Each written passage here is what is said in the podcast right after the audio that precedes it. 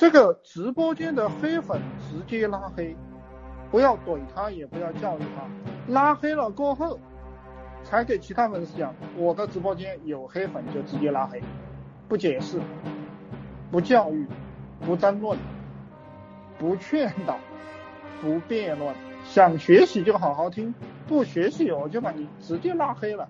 我为什么要把他拉黑？你不拉黑他，你去跟他辩论，他还觉得他有理。你去跟他争论，他觉得他有理；你劝他，他觉得你是个傻逼。他就是来捣乱的。他你你跟他两个说，他就记恨你，他就去举报你，然后导致你的账号被封被下播。然后他还天天举报你，理解吧？举报你，搞得你账号被封被下播。然后你去跟这个黑粉辩论争论，劝导他。其他的那些粉丝，你喜欢你的粉丝，并不喜欢你说这些，并不喜欢，因为喜欢你的粉丝本来就明白你，他不需要去听这些东西。